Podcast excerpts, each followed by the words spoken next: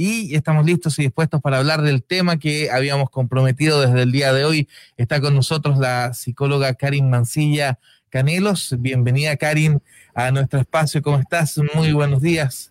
Buen día, Sí, ¿Cómo? Feliz viernes. Ah, feliz viernes, sí, igualmente. ¿Cómo estás, Manuel, tanto tiempo? Bien, gracias. Bueno, la semana pasada no estuvimos por el feriado, pero bueno, muchas ganas de conversar porque de verdad que a nuestra audiencia le ha gustado estos temas de conversación. Me imagino. Bueno, el tema de hoy día es bastante interesante y controversial. Mucho, mucho. Yo, yo bromeaba un poco con la gente de la infidelidad porque a veces lo tomamos a broma también, pero no es, no es algo chistoso para quien le pasa, o para quien lo ocurre, o para quien lo hace, o para quien es víctima, o para, no sé, bueno, hay tanta arista en este cuento. Exacto, que lo vamos a ir profundizando el día de hoy, Manuel. Bueno, este tema, la infidelidad, vamos a tener en cuenta que es un tema que va en aumento, lamentablemente. Es un tema que no distingue edad, Manuel, no distingue clase social, educación, etnia, nada, definitivamente. Y bueno, si promediamos los resultados de los estudios del último tiempo, más del 50% de la población occidental ha sido, es o será en algún momento infiel, Manuel. Manuel, bueno, este tema, como tú dices, tiene harta arista. A mí me gustaría primero, bueno, definir lo que es la infidelidad, porque uno muchas veces eh, manosea el tema y, me gustaría saber que, todos pueda, que yo pueda transmitir en el fondo qué es la infidelidad. La infidelidad, bueno, el rompimiento de un, un pacto implícito de exclusividad afectiva, física y sexual que hay dentro de la pareja, Manuel. Eso sí es la, es la infidelidad. Y bueno, hay varios tipos de infidelidad, pues Manuel. ¿Tú has escuchado algunos? ¿Sabes qué? No, no. Yo me lo imaginaba como un todo, ¿ah? No, nunca pensé que existían varios tipos de infidelidad, siendo sincero. Exacto. Bueno, mira, hay varias también categorizaciones de tipos de infidelidad. Las que más se ocupan, por ejemplo, es cuando hablamos de infidelidad afectiva o romántica y también afectividad física o sexual. La afectiva romántica tiene que ver no con el contacto físico ni con el contacto sexual, Manuel, es cuando uno invierte tiempo, energía y atención en otra persona que no es tu pareja. Y por el contrario, cuando hablamos de infidelidad física o sexual, es cuando sí hay un contacto físico, besos, caricias, eh, el acto sexual como tal. Pero también hay otra, hay otra categorización, Manuel, en cuanto a los tipos de infidelidad, que por ejemplo se habla de la infidelidad directa, que es cuando uno tiene una intencionalidad de ser infiel a la pareja. Es como, por ejemplo, cuando uno se mete a un sitio de internet de citas como, bueno, el famoso Tinder, Badu u otro, con la intención de ser infiel a tu pareja, ya todo como maquinado, deliberado, calculado.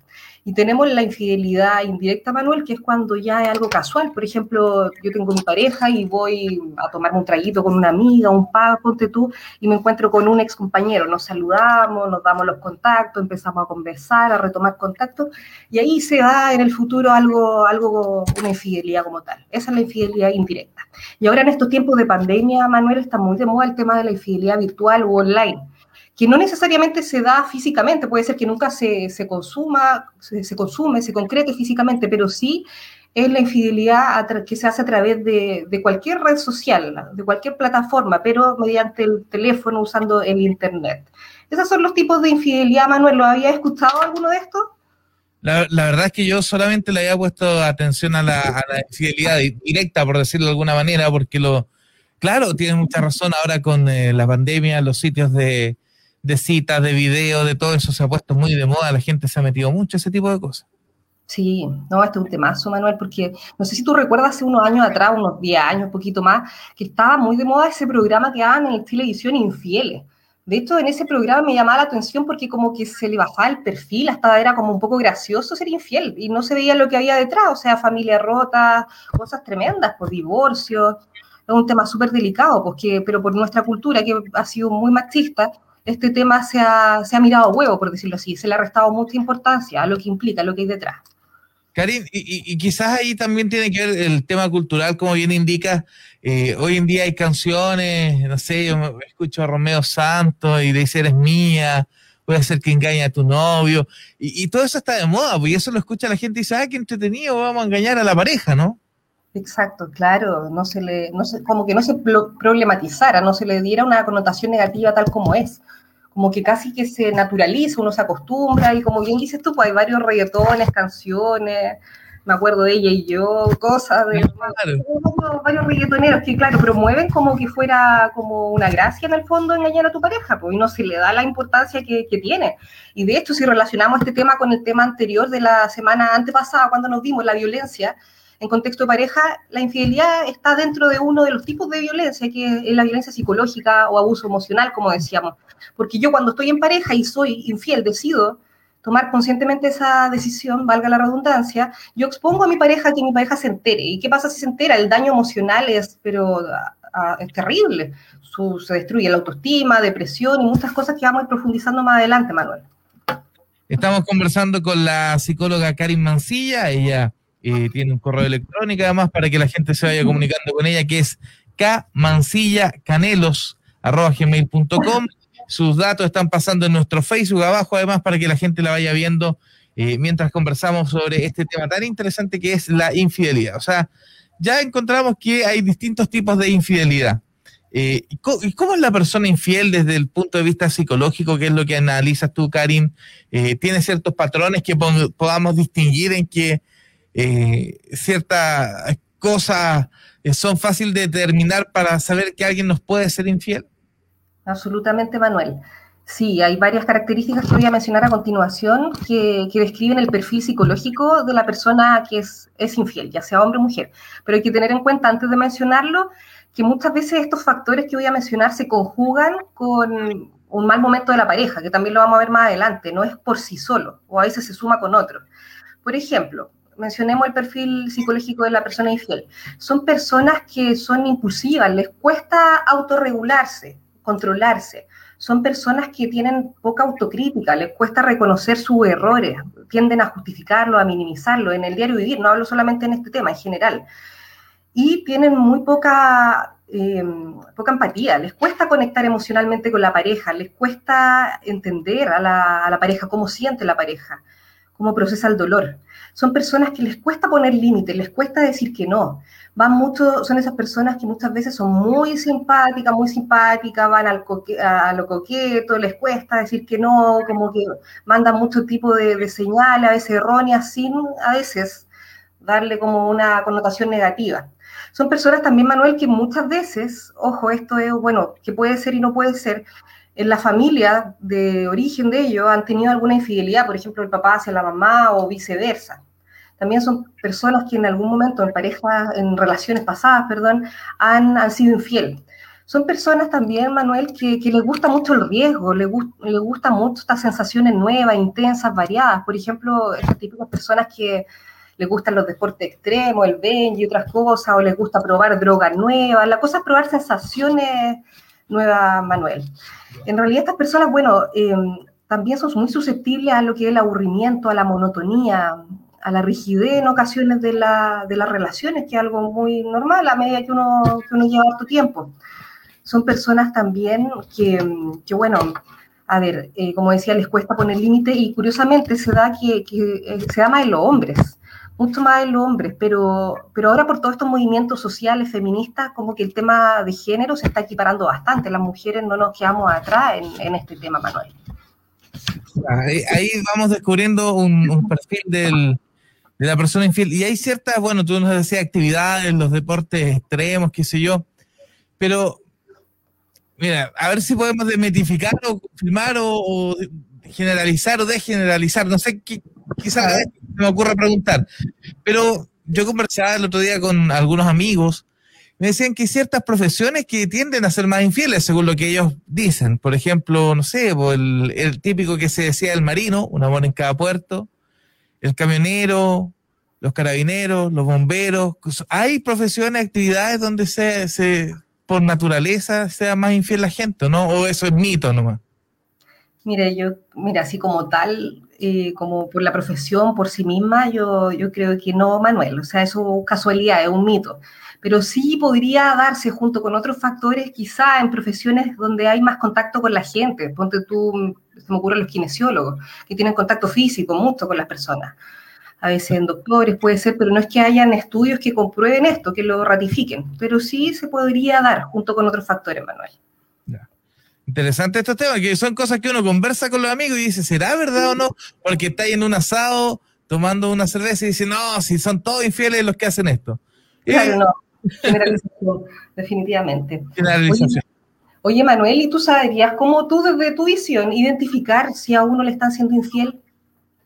Tú, desde tu visión. O sea, uno empieza a, sospechar, pues, ¿ah? medio desconfiado, y cuando le dicen que es desconfiado, uno dice algo, algo ahora que, no sé, pues, una cosa así, ¿o no? Cierta seña. Exacto, hay varios indicadores que, bueno, como digo, como mencioné antes, no por sí solo, ojo, esto es cuando la infidelidad ocurre como, como la tormenta perfecta, cuando se conjugan muchas cosas, estamos mal en la relación hace tiempo, estamos lejanos, y ocurren ciertos indicadores que voy a mencionar a continuación. De partida, el cambio de hábitos, cambio de rutina, muy, muy drástico, así como de la nada. Ponte tú, de repente mi pareja eh, se, venía se venía temprano después del término del trabajo a las 6 de la tarde siempre así como reloj. Y de la nada empezó a tener, a, quedarse, a, terminar la pega ya, hasta casi que cierran el lugar de trabajo, llega muy tarde, muchos almuerzos afuera, cosa que era sagrado que nosotros almorzábamos en familia. O siempre en la noche, ponte tú, teníamos nuestro momento de regaloneo, de tomarnos un traguito, y de repente como que perdió el interés en eso, ¿no? Sabes que no, no, la verdad es que estoy muy cansado. Cambio de rutina, Manuel, les ocurre mucho. También otro indicador, cuando de la nada la pareja no ha sido celosa y se pone muy celoso, muy celosa, y eso es como el típico, el ladrón que piensa que le van a robar. En el fondo él o ella están siendo infiel y sienten, se sienten amenazados porque uno también podría caer en lo mismo. También pasa una de las causas, bueno, o sea, no de las causas, los indicadores, perdón, eh, cuando, cuando movilizado por la culpa, yo, yo le doy regalo, irónicamente le doy más atención a mi pareja, y es porque en el fondo yo me siento mal y me siento con remordimiento de que estoy yo siendo infiel. Pasa mucho eso, paralelo a la, a la relación de infidelidad. O de la nada también, Manuel, me empiezo a preocupar cuando no me preocupaba mucho tiempo, no sé, pues de mi, de mi físico, mi apariencia, me empiezo a perfumar, a comprar ropa, entre otras cosas. Empiezo con el celular medio escondido, a tener conversaciones por teléfono, por mensaje así como, como bien, bien escondida. y bueno, la lejanía afectiva, la frialdad sexual, cuando ya no, no tengo interés sexual en mi pareja, cuando me siento desconectado emocionalmente de ella. Esos son, esos son de alguna forma indicadores que, que nos dicen que una persona podría ser infiel. Y también lo obvio, pues Manuel, a veces que uno lo ignora.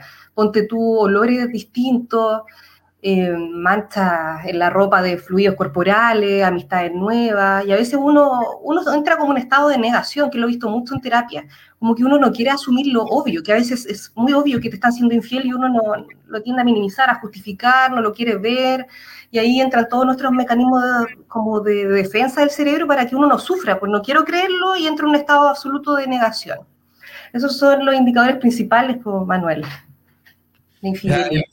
El otro día una persona me decía, es que el, eh, esto puede ser tal vez algo muy generalizante, pero decía, es que el champú de motel huele a champú de motel. Sí, pues, sí, y no es chiste, sí es verdad.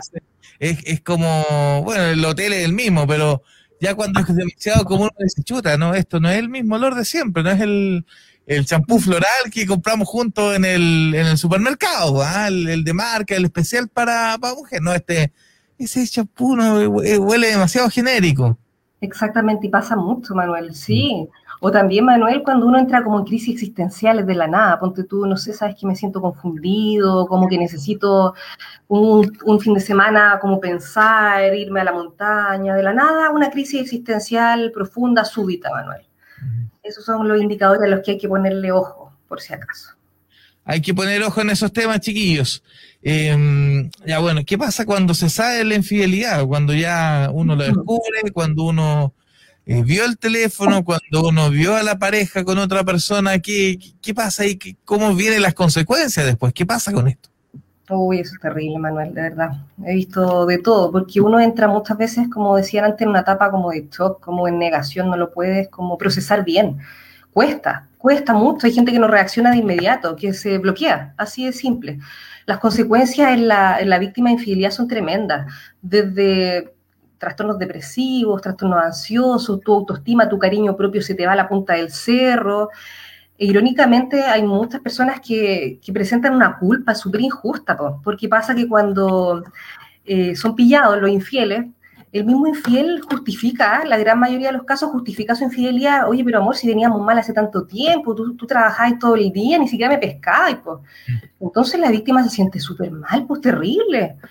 Y esto en cuanto al tema psicológico, la frustración, la ira, rabia, resentimiento que queda por años, pero sin contar, Manuel, los divorcios, los rompimientos familiares, las enfermedades de transmisión sexual, hay mucho, muchas consecuencias terribles, el intento suicida, he conocido mucha gente que se ha intentado suicidar o ganas de matar a la otra persona, casi ideando un plan de homicidio, una cosa tremenda, pues sí, no estamos hablando de, claro, como una, una tontera, esto es súper grave, pero yo creo que no se le da mucho la importancia que, que conlleva. Después, lo peor de todo es que uno es infiel a veces y ocurre que la actitud ante mi error es terrible, de minimizar. Oye, pero si ya pasó esa cuestión hace tanto tiempo, como hablábamos hace un tiempo atrás acá en algunos de los encuentros, de la actitud minimizadora que a veces personas tienen. Y, y, cómo enfrenta uno una infidelidad? No sé si me estoy adelantando el, tema, pero si uno descubre esto, ¿cómo, dice chuta? Porque mira, yo lo converso con mi pareja y digo, no, yo te pillo y, y se acabó como la solución que, vemos, eh, bueno, ya, si se perdió el respeto ahí, chao nomás, pues cierto. Pero eso soy, soy yo con mi pareja, pero ¿cómo una persona enfrenta este tema? Pues me estoy adelantando un poco, ¿se puede perdonar una infidelidad o no? Es muy difícil, no sé. Es difícil, como dices tú, pero sabes que sí se puede, sí, en estricto rigor sí se puede. Y como dices tú, que, comentas que lo has hablado con tu pareja, uno muchas veces dice lo mismo, está en la misma parada, o cuando uno está soltero uno le habla a los amigos, oye, yo no sé, pues si a mí algún pololo en la vida me, llega a ser infiel o esto, ay, loca, yo no lo aguanto, no lo perdono, chao, nomás. Pero ¿qué pasa? Uno dentro de la relación eh, ocurren muchas cosas, pues a veces uno, uno rompe sus propias reglas, como se dice. Mm. Yo siento que ese es el principio del fin. Si uno tiene las cosas claras antes, hay, hay que tener mucho ojo. No obstante, bueno, hay, hay muchas parejas que perdonan y es súper válido porque ponerle en la balanza eh, todo, todo lo, trabajado, todos los proyectos, todo el cariño, el amor, que a veces no es muy sano, pero sí se puede trabajar, versus esta infidelidad, este error, que también depende qué tipo de infidelidad, en qué circunstancias, cómo se conjuga, porque pucha, no es lo mismo de repente ya conversar, que no es, menos, no es menor, conversar de forma coqueta con alguna persona que es grave, es súper grave, a tener, a que te pillen teniendo relaciones, no sé, pues con, con un cuñado, pues yo sé que depende de cada persona, pero sí se puede trabajar y es súper importante la comunicación y que la, la, víctima de la infidelidad, por decirlo así, vea un remordimiento, una culpa, un arrepentimiento real de, del infiel o de la infiel, obviamente. Y a partir de eso trabajar, porque si más encima, como decían antes, hacen los locos, minimizan o te culpan, ah, no, eso yo lo encuentro, pero del terror, pues es como agravar la falta, absolutamente. Estamos conversando con Karin Mancilla, psicóloga, está pasando sus datos acá abajo en, nuestro, en nuestro Facebook, pero si usted está escuchando y quiere hablar con ella, quiere pedirle una hora, está atendiendo de manera presencial y por tele, telemática, ¿cierto? Más 569 92 62 96 20 99, más 569 92 92 eh, mm, es que sabes que yo veo muy mal ya no te preocupes, ¿lo digo yo? Sí, 2099. Eso, súper. pero está pasando en, el Facebook además, así que para que la gente lo pueda ir viendo y, pueda ir eh, comunicándose contigo y sacando las horas cuando sea necesario para que puedan comunicar, eh, no solo sobre este tema, porque eh, tú trabajas harto terapia de pareja, digamos, que debe ser súper, tal vez, no sé si pero este debe ser alguno de los temas que se toma esa, esa, reunión, esa cita. Absolutamente, Manuel. Sí, pues trabajo terapia de pareja y terapia individual, pero muchas veces pasa que mis pacientes van por otro motivo y este tema de la infidelidad aflora por X, X cosas que uno conversa en, la, en las sesiones. Te juro que yo diría que más de un 75% de todos los motivos de consulta por X temas de ansiedad, depresión, eh, violencia en la pareja, por X motivo aflora. Es que yo le fui infiel a mi pareja o le he sido hace poco y es súper complejo abordarlo, pero sí se puede. Eh, ¿Por qué la gente es infiel? ¿Por qué, ¿Por qué surge la infidelidad? Buena pregunta. Hay muchos, muchos motivos y que también está aquí el cuestionamiento si se justifica o no. A mi juicio nunca se justifica, que tengo que aclararlo de partida. Bueno, uno de los motivos, Manuel, es la monotonía de la relación. La monotonía, cuando uno siente que la relación como que va de mal en peor, es muy rígida, eh, pero no hay motivo, insisto, pero, pero ocurre, ocurre, es una causa que sí. ¿Qué es lo que es? También por venganza, muchas veces cuando me han hecho daño, de alguna forma quiero yo eh, dañar también a mi pareja también por, por, el perfeccionismo que muchas personas presentan. A veces mi pareja no es suficiente y yo quiero más y que buscando, ando buscando la pareja perfecta, tengo una visión muy idealista, romantizada, idealizada del amor y le soy infiel y busco a alguien mejor y así sucesivamente voy, voy siendo infiel. También pasa, Manuel, a ciertas etapas del ciclo vital de la gente durante la vida, sobre todo de gente mayor en ocasiones estas personas se cuestionan su vida, empiezan con estas crisis existenciales y dicen, chuta, eh, no sé, me gustaría de repente sentirme deseado, empiezan a arreglar y, tienen eh, amoríos por ahí, pues teniendo su señora, su pareja hace mucho tiempo. También por inseguridad, Manuel, hay muchas personas que tienen la autoestima muy bajo y a veces se refuerzan su autoestima con estas infidelidades. Imagínate, dentro de otras causas. Bueno, también está el tema, por ejemplo, aparte de todo esto, la insatisfacción, la insatisfacción que puede venir hace mucho tiempo. No estoy satisfecha con la vida que llevamos, llevamos muchas crisis y decido ser infiel. Insisto, no se justifica, pero mucha gente sí lo justifica. Estas son las causas principales, Manuel, por las cuales las personas son infieles. Hay algo que marque la diferencia entre los sexos, entre una mujer y un hombre a la hora de ser infiel, ¿o no? Porque siempre se dice, no, es que los hombres son más infieles. Pero los hombres no son infieles solos tampoco. O, alguien que dice, em, es que escuchaban conversaciones, no, si las mujeres somos igual de infieles, pero las sabemos hacer. Sí, pues se escucha mucho eso. Se escucha esas cosas en asado, amigos, se escucha, pero repetidamente cuando llegamos a estos temas. Exacto. Sí, bueno, como decía antes, el hombre el que tiene más tendencia siempre a ser infiel por, por, toda esta como validación social del macho, de tener a estas mujeres, y lo que se dice al contrario, porque las mujeres cuando tenemos varios hombres, bueno, tú sabes cómo en ocasiones se nos dice, pero ya esto está de a poco evolucionando, gracias a Dios, y las mujeres nos estamos equiparando, pero sí pasa, y de hecho hay muchos estudios que dicen a propósito de esto del tema genérico, que a los hombres les duele mucho más cuando su mujer le es infiel de forma física y sexual, y al revés a la mujer no infiel, nos es infiel de forma más afectiva, como que se engancha de una mujer. Eso no duele mucho más, no duele más el ego y viceversa.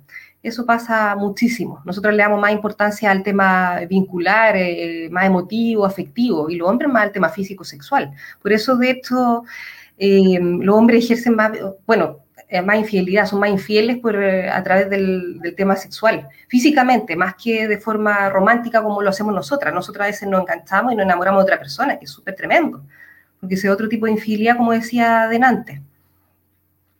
Eh, y, volviendo al perdonar, resulta tan complejo perdonar una infidelidad física, real, no sé, voy a poner algo bien burdo. Voy pasando por la calle y encuentro a mi pareja saliendo de un motel con otra persona, una cosa así. Resulta tan fácil de perdonar como, eh, no sé, pues la, la, pareja escribiéndole, no sé, por decirte, un, mensaje a un alemán en, en, alemán por internet, un sujeto que está a miles de kilómetros lejos. Y diciéndole que lo ama, que le encanta, que lo extraña. Eh, son, siendo tal vez situaciones de, relacionadas con la infidelidad, ¿se perdonan de la misma manera o es más fácil la que está más lejos para el que el que solamente, no el que solamente, para el que comprometió sentimientos más que para el tema físico? Buena pregunta, es súper, súper, súper relativo, Manuel, porque uno al tiro pensaría eh, que el primer caso que mencionas de ver a tu pareja salir de un motel es mucho más grave, pero es relativo, porque si a la persona, a la víctima, por decirlo así, ha vivido varias situaciones de infidelidad del segundo tipo, puede ser que le afecte más. La sensibilidad a una infidelidad de una persona, la susceptibilidad, es relativa. Yo creo que a uno le afecta siempre más cuando ya te ha pasado antes, cuando no es la primera vez siempre eso te ocurre que te derrumba de alguna manera. También influye el grado de madurez que uno tenga en la vida, independiente de la edad, para sobre todo después sobrellevar eh, la crisis y poder recuperarte con tu pareja. Ser madura, el recuperar la confianza, eso es un desafío tremendo, que no es sencillo, Manuel, eso es todo un trabajo que se hace en terapia. Eh, ¿Y, cómo se trabaja en la pareja el tema de la infidelidad? Cuando ya se sabe y cuando la pareja dice, bueno, conversemos, veamos antes de, de terminar todo, no sé, me imagino que esa es como la alternativa, o lo arreglamos o se acaba, no sé. Exacto, sí. Em, bueno, a ver, de partida, como decían antes, hay que, cuando uno ve una infidelidad, la, descubre todo, tiene que, tiene que ver el remordimiento y el arrepentimiento de la pareja. Si la pareja está como si nada, eh, tiene una pésima actitud ante su error, difícilmente van a tener futuro esas personas, esa pareja. Lo que sí de verdad yo, yo digo, eh, si tu pareja te ha sido infiel, si, si, no hay una, a ver, ¿cómo decirlo? Un, no castigo, represalia, pero una consecuencia, eh, por ejemplo, tener que sí o sí buscar ayuda, ir a terapia, si no pasa nada y lo perdonamos como así como así, ni siquiera buscando ayuda como pareja o él o ella individualmente que no fue infiel, es muy probable, lamentablemente, que se vuelva a cometer. Muy probable. Por lo tanto, bueno, cuando las parejas van a terapia es porque ya hay un, de parte de la persona que fue infiel, hay un reconocimiento, hay una autocrítica, una ganas de recuperar la confianza en la pareja. Y por el lado de la persona que, víctima, a la que no, bueno, a, uno que le han sido infiel, uno, uno va con la ganas de perdonar, va con la intención de perdonar, no de olvidar, porque lamentablemente Manuel esto nada que hacer, o sea, tendría que darnos Alzheimer para olvidar algo así, nunca se puede olvidar, pero sí lo puedes perdonar y perdonar implica dar otra oportunidad, en no sacar en cara, en no recriminar, porque cuando recrimina saca en cara y al final dices como, oye, pero si yo te perdoné, pues si por algo estoy contigo todavía. Eso no es perdón. En el fondo la persona nunca ha perdonado y eso deteriora mucho más, eso destruye la relación. Y muchas veces hay que darse un tiempo, un tiempo entre comillas, digo yo, un espacio para, para reflexionar y para poder procesar bien el, este tema, la crisis. Porque si tú, así como entre comillas, que perdonas rápido, que en el fondo no estás perdonando, y vuelves a retomar la relación, va a ser un infierno. Siempre va a estar recriminando, sacando en cara. Y no porque odie a la otra persona, necesariamente, lo sigues queriendo, pero te sigue doliendo, te decepcionaste pero al final es terrible, como que es una crisis sobre otra y hay una destrucción progresiva y paulatina de la relación y eso es súper triste, sobre todo cuando en algún momento hubo amor y, respeto, pues como que todo se da a la punta del cerro. Por eso esos tiempos que los mencionábamos, si no me equivoco antes, son necesarios, esas separaciones curativas que se llaman en estricto rigor, Manuel. Interesante porque vamos enlazando cosas que hemos conversado antes también acá en el espacio junto a nuestra amiga psicóloga Karin Mancilla Canelos en FM+. Eh, ¿Y, cuál es tu rol acá cuando, cuando llegan las parejas a la consulta, cuando llegan a psicólogo, o cuál es el rol del psicólogo, de la psicóloga que atiende estos temas, que finalmente hace que las partes conversen? ¿El rol es, es, que se perdonen? ¿El rol es que terminen? ¿Cuál es el rol finalmente? Bueno, mi rol como terapeuta, Manuela, y en terapia de pareja, cuando van parejas que, que han vivido infidelidad, yo soy la mediadora ante este conflicto y en el fondo lo primero en estos casos es mitigar un poco las hostilidades, eh, los resentimientos, es lo primero. Y promover la comunicación, la transparencia. Porque pasa que muchas veces las personas que, han sufrido de infidelidad, las que le, han sido infieles, sobre todo mujeres, como las mujeres biológicamente somos más emocionales, eso nada que hacer contra eso, eso es así una realidad, las mujeres queremos saberlo todo, muchas veces, muchos los detalles. Si mi pareja, no sé, pues se involucró sexualmente con alguien, eh, que suena un poco a morbo, pero muchas, la mayoría de las personas queremos saberlo, mujeres, queremos saberlo. Y eso muchas veces hace peor, ahí también influye el tema de la madurez. Entonces lo que se hace, eh, de hecho, yo, yo creo personalmente que cuando ha habido eh, deshonestidad, engaño, infidelidad, debe haber una transparencia de parte de la persona que, que fue infiel, si es que a la que le fueron infiel lo necesita. Me, me refiero a detalles, por si acaso. No obstante, hay otras personas que no están ahí. Pero bueno, mi rol es guiar todo este proceso, que la persona que fue infiel se gane la confianza, que tenga un, que, transparente muchos detalles, que se adelante a las preguntas capciosas que la persona desconfiada va a hacer, porque las va a hacer y está en todo su derecho, pues si desconfía. Y también definir el otro rol de la víctima, que sea un rol también activo, como decía, que, que quiera dar la oportunidad de perdonar, que pueda procesarlo de forma sana, yo le ayudo en ese proceso porque es muy parecido a un proceso de duelo, porque en el fondo se pierde algo, se pierde la confianza, entonces pasa por todas las etapas del duelo y ahí uno como terapeuta tiene que guiar ese proceso emocional de la víctima, en verdad, de, la infidelidad, Manuel. Es algo bien complejo y son terapias que duran bastante, duran varios meses y si es que no a veces más de un año. Es largo el proceso entonces, ¿ah? pero ante tamaña, tamaña situación que ocurrió, o sea, es como para tomarle el peso un poco a la situación. Pues, está muy bien este tema de aprender a conocer lo que es la infidelidad, los tipos de infidelidad y, se perdona cómo se perdona, porque, ah, pero si yo hice esto, yo hice esto otro. Eh, y, al final nos damos cuenta de lo mismo siempre. A lo mejor es mejor hablar bien el tema una vez, bien duro, o por el tiempo que sea necesario, pero ya darle una, una solución si es que realmente uno quiere seguirlo, ¿no? absolutamente. Aquí la comunicación es clave. Yo no puedo dar por hecho, eh, porque si no voy a poner a imaginar, a hipotetizar que mi pareja puede estar siendo infiel y quizás no lo está haciendo. Claro. Y bueno, dejar en claro, Manuel, que, nunca, nunca, nunca en la vida va a ser culpa tuya si te suena infiel. Jamás va a haber responsabilidad ni un 0,00,1%, porque se ha visto casos de personas que le son infiel a parejas espectaculares, eh, no hablo en temas físicos, en temas de desarrollo de pareja, o parejas que son ahí nomás, eh, que son parejas muy frías, es relativo, si es un tema del, del infiel o de la infiel que no tiene límites, no sabe rayar la cancha, como se dice, o no tiene empatía, no conecta emocionalmente, no es consciente de lo que él dice o ella dice o hace o no hace, va a tener una consecuencia en ti a corto, mediano y a largo plazo. Recuerden lo que yo decía, ya no vas a ser solo en la vida cuando tú te involucras en una pareja. Todo lo que tú hagas va a tener represalias positivas o negativas en la pareja. Bueno, Karin, em, este tema de la infidelidad que es tan tan relevante, tan importante para la gente que nos han hecho varias preguntas. Eh, mira, acá una persona nos dice, eh, no digan mi nombre, yo viví una situación bastante difícil en cuanto a la infidelidad, aún no la superamos. Después de cuatro años, no sé cómo llevar a mi pareja para que nos tratemos. Saludos. ¿Cómo llevar a la pareja después de cuatro años si, si te fue infiel? Y aquí no hubo, no hubo consecuencias entonces. ¿ah? Mm, imagino, disculpa Manuel que te interrumpa, imagino que llevarla dónde a terapia a terapia, ¿cierto? Para que nos tratemos, decía la persona que nos escribió. Sí, pues si ella, bueno, no sé si ella, él, pero si, si la pareja que fue infiel no quiere ir a terapia, no quiere buscar ayuda, ahí eso es peligro, de verdad, eso es complejo. Porque uno, yo creo, como la persona víctima debería colocarse un plazo, a ver ya, y, compartir el plazo. Eh, amor, piensa, a ver, de aquí a, no sé, por fin de año, ve si quiere ir a terapia, pero si no, yo tomo una decisión, porque es algo que hay que hacer, tenemos que buscar ayuda. Si no, esto no, no va a llegar muy lejos. Ahora, eh, si la persona, eh, si ellos siguen juntos como pareja, también es porque la persona quiere estar ahí, digamos, la, la que, la que fue afectada, ¿cierto?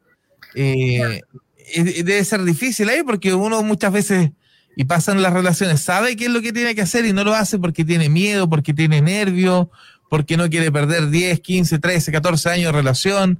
Entonces se pone un poco nervioso, pero ya a veces hay que tomar decisiones difíciles, ¿no? Exacto, colocar en la balanza y, evaluar esa balanza no solamente por cantidad de cosas buenas, sino calidad. Me refiero si mi, relación puede tener millones de cosas buenas, millones de cosas buenas, pero para mí la infidelidad, aunque sea una mala, la infidelidad es gravísimo y son valores que yo no transo, temas que yo no transo, tuta, eso es cuestionable y ahí yo creo que hay que, sí, hay que tomar la decisión porque si no va a ser un infierno. Por eso digo calidad, una ante miles buenas, pero esa una puede pesar más que todas esas buenas.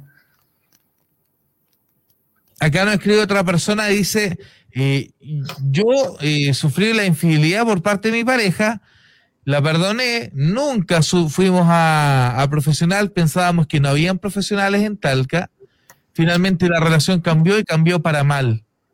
Mm. ¿Qué hago?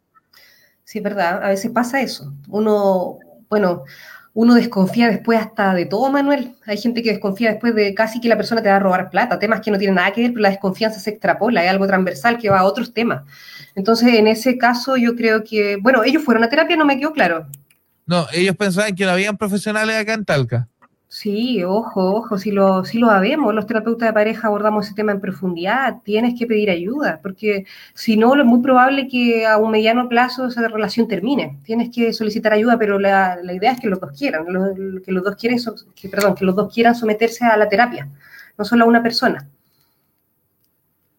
Dice por acá, sospecho que mi marido me es infiel. Ya no me muestra el teléfono, antes tenía su patrón, lo cambió. No la mesa. ¿Qué hago? Le pregunto, ¿soy directa con él o investigo? Sea directa, pregúntele, pregúntele, pero no a modo de crítica, pregúntele desde lo que a usted le parece esto, cómo usted está viviendo esto, como sus expectativas, cuál es su teoría, pregúntele con mucho respeto, con mucho amor. Eso es importante, pero no enjuiciándolo de una, no, como digo, la crítica o la acusación directa. Con cuidado, yo creo que sí hay que preguntar antes de investigar y sacar hipótesis. Acá nos escribe un señor, dice que digamos que hombre, dice, yo fui infiel varias veces y nunca me he sentido culpable. ¿Habrá algo malo en mí? Mm, sí, hay algo malo en usted. Probablemente usted tiene una estructura de personalidad un poco narcisista, no conecta emocionalmente con las personas, necesita desarrollar su empatía, necesita aprender a colocar límites porque no es algo normal y sí necesita ayuda. Yo le sugiero ir a un terapeuta de pareja. Puede contactarse conmigo y podemos ver alguna sesión. Encantada de ayudarle. Acá otro caballero, no, estoy diciendo los nombres, de repente son medio delicados los temas, pero dice, ¿cómo se trabaja la dinámica en, la sesión psicológica del, tema de la infidelidad? En primera instancia nos juntamos los tres, la pareja en una sesión conjunta conmigo, y ahí cada uno eh, habla sobre su experiencia, sobre su visión de la situación que pasó. Posteriormente nos vemos en sesiones individuales donde no es lo mismo lo que ustedes como pareja me van a comentar a mí en sesión individual, ya que no está la otra persona presente. Y si usted ha sido el involucrado directo en cometer la infidelidad, bueno, en primero ver sus su motivaciones, qué fue lo que lo llevó a esto. Y qué está pasando en usted que no respetó el, el acuerdo, el principio básico de exclusividad con la pareja.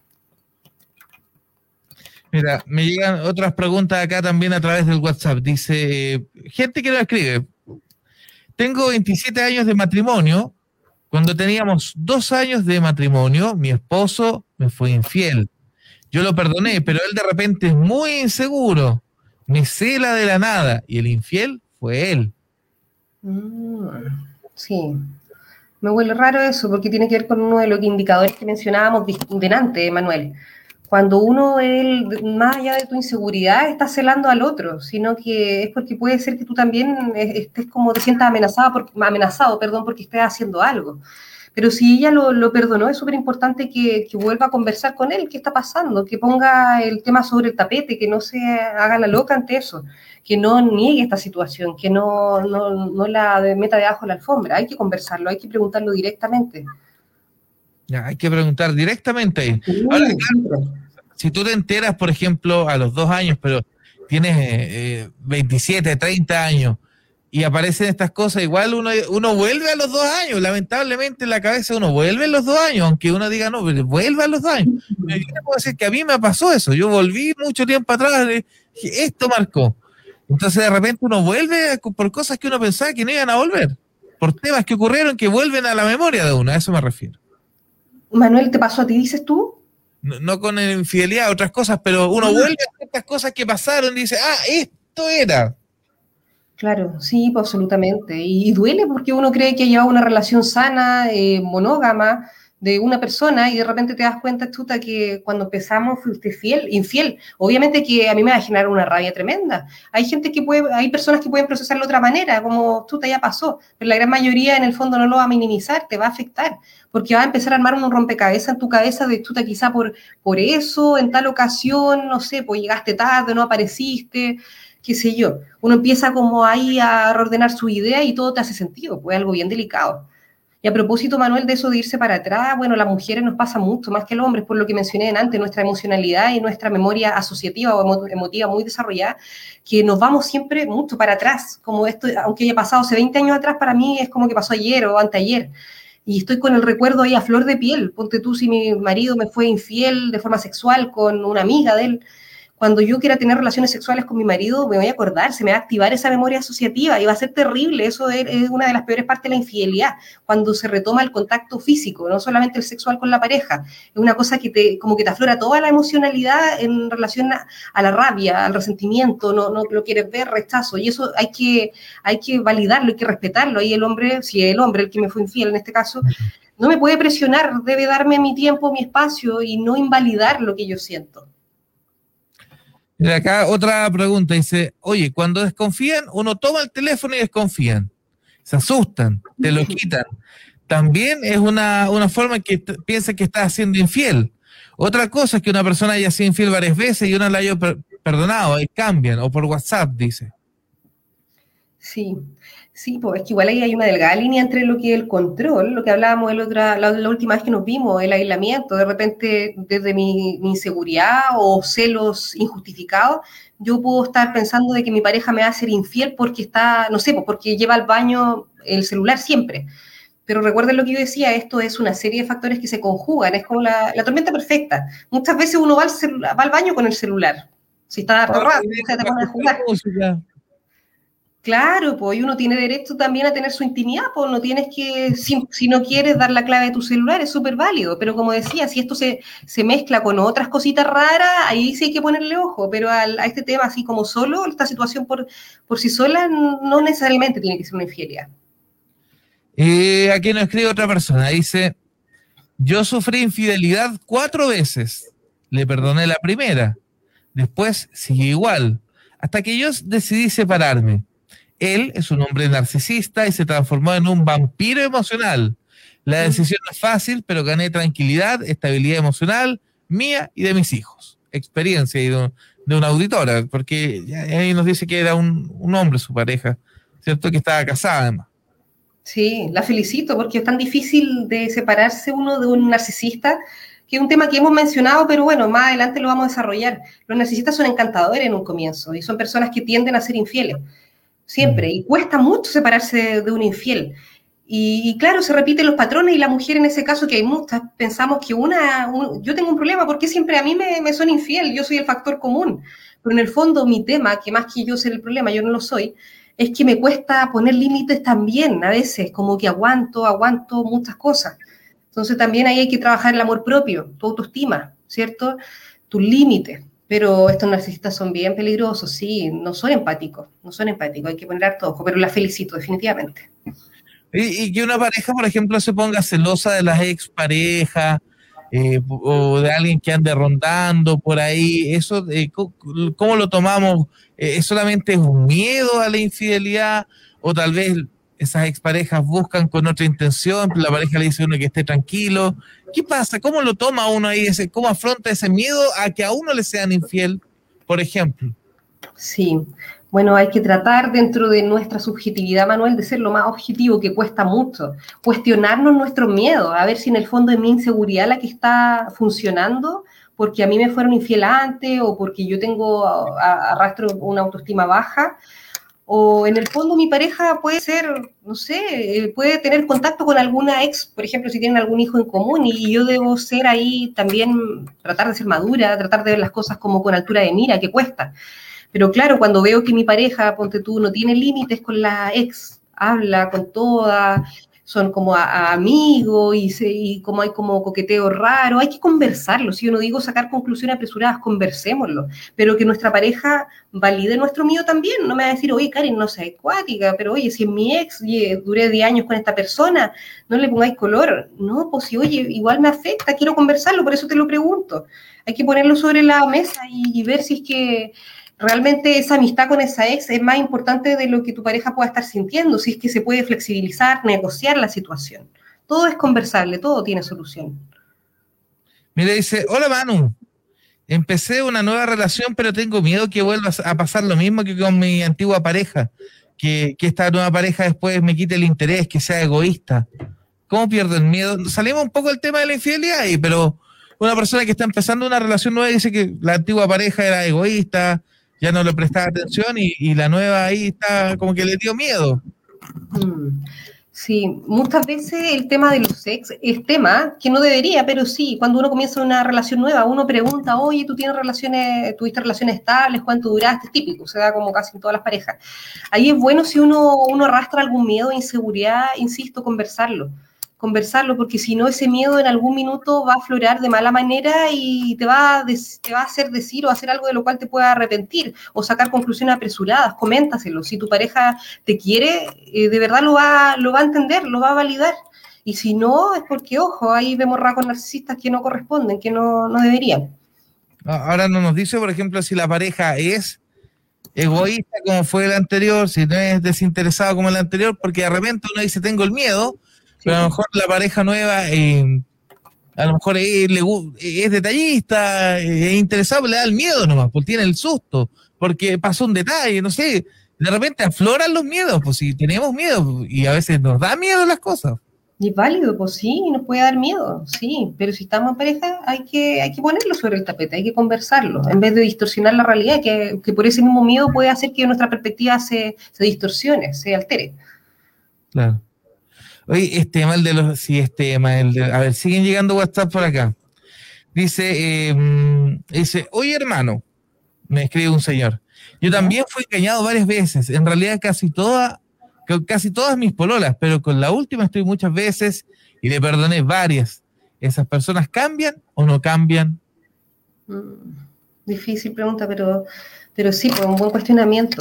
Sí, las personas cambian, siempre cambian, pero siempre que quieren realmente cambiar y siempre cuando están dispuestos a pagar el precio que conlleva cambiar. Y con precio me refiero em, a veces a, sobrellevar la ansiedad que, que conlleva, como digo, los cambios, por el salir de tu zona de confort. A zona de confort le llamo yo a la forma de funcionar, de ser, la personalidad, que es algo que, siempre, si, no, si uno no hace algo para modificarla, siempre va a ser la misma. Es un patrón que es continuo, eh, que se va manteniendo, pero si uno quiere cambiar, sí se puede, absolutamente, sí, pero siempre digo con ayuda, con ayuda, si nosotros no somos autosuficientes, uno tiene que pedir ayuda a todos, todos la necesitamos. Me dicen para acá, eh, Manu, me gustaría saber dónde atiende la psicóloga.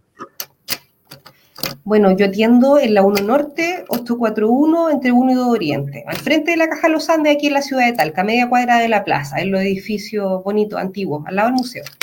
Al lado del Museo Giniano. En todo caso, vamos a buscar acá y le vamos a mandar los datos a nuestra, a nuestra persona ahí que nos escucha, eh, que, mm, que, de verdad, ¿cierto? Tiene la oportunidad de conversar contigo, porque, como lo decíamos, eh, voy a copiarle acá, imagínate, del mismo Facebook le vamos a copiar acá lo, para que ella la pueda ver.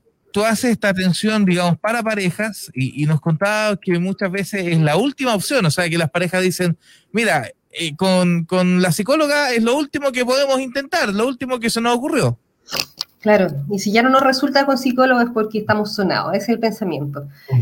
Pero debería ser, eh, bueno, yo siempre digo, hay que prevenir la idea es prevenir, pero no, está todavía tan arraigado el tema de la salud mental, tan normalizado, lamentablemente. Pero bueno, vamos en proceso, pues soy optimista ante eso, Manuel. Oye, y, a lo mejor es poco frecuente, pero que se acerque una pareja que recién está comenzando una relación y dice, mira, ¿sabes qué? Tengo estas cositas acá que me dan vuelta, sé que mi pareja tiene otras que le dan vuelta, miedos propios, externos, ¿vamos a la psicóloga juntos? ¿Pasa eso, no? Sabes que son los menos, pero sí pasan. He tenido parejas súper jóvenes, 19 años, 18 años, 21, y tienen problemas que sí son propios de la edad, a veces celos, inseguridades, temas, pero van, y me gusta, pues súper bien, yo los felicito, los reconozco mucho, son muy valientes también al poner sobre el tapete estos problemas que quieren que no pasen a mayores, pero son los menos, hay que decirlo. Bien, ahí está, bien, bien, vamos, sigamos, sigamos revisando mensajes, han llegado muchos. Eh, acá dice, hola, los estoy escuchando por el celular, no los puedo ver en el live, ¿me podrían dar los datos de la psicóloga? Justo lo tengo ahí copiado, así que se lo vamos a pegar. Llevo años tratando de superar esto y no puedo. Bueno, lo que nos dice Karin, no sé, ah, si te interpreto bien, que esto te parece, o sea, no sirve que, que, solo uno, o sea, que uno lo vea así, como para uno, pero si uno quiere que la pareja ande bien, tiene que ser la pareja la que vaya. Claro, si quieres que esa relación funcione, ahora si tú quieres estar bien con o sin esa persona, anda a terapia individual, sí, ve tu límite, evalúa cuánto estás dispuesto a negociar, a ceder. No, muchas gracias. Eh, ahí eh, tienes el WhatsApp el, y todos los que nos piden los datos de Karin, los tengo acá, los, pego. Ah, ya. ya. La persona me dice ahí que quiere estar bien la persona, ¿no? Ya. A lo mejor superar algo, ya no, a lo mejor ya no está en pareja. Ni siquiera te he preguntado. Pero está bien, o sea, eh, obviamente hay que superar, sirve harto el tema del psicólogo, lo, había, lo conversaba en el primer programa, no vamos al psicólogo y la salud mental es muy importante. Lo más importante, pues Manuel, si la mente es la que manda el cuerpo. Mira, eh, dice, no diga mi nombre, te cuento, soy infiel hasta por sospecha.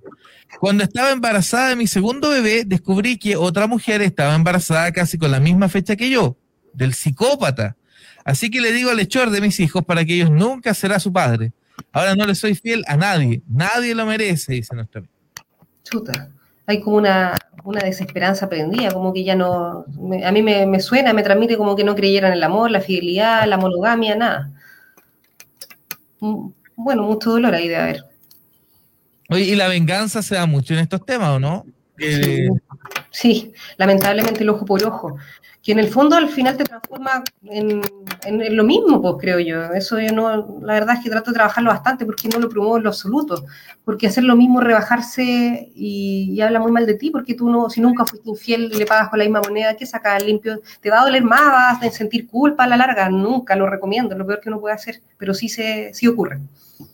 Y es un tema que hay que verlo en pareja. O sea, si usted necesita terapia en pareja, si usted finalmente puede decirle a su pareja, mire, ¿sabes qué pasó esto? Perfecto.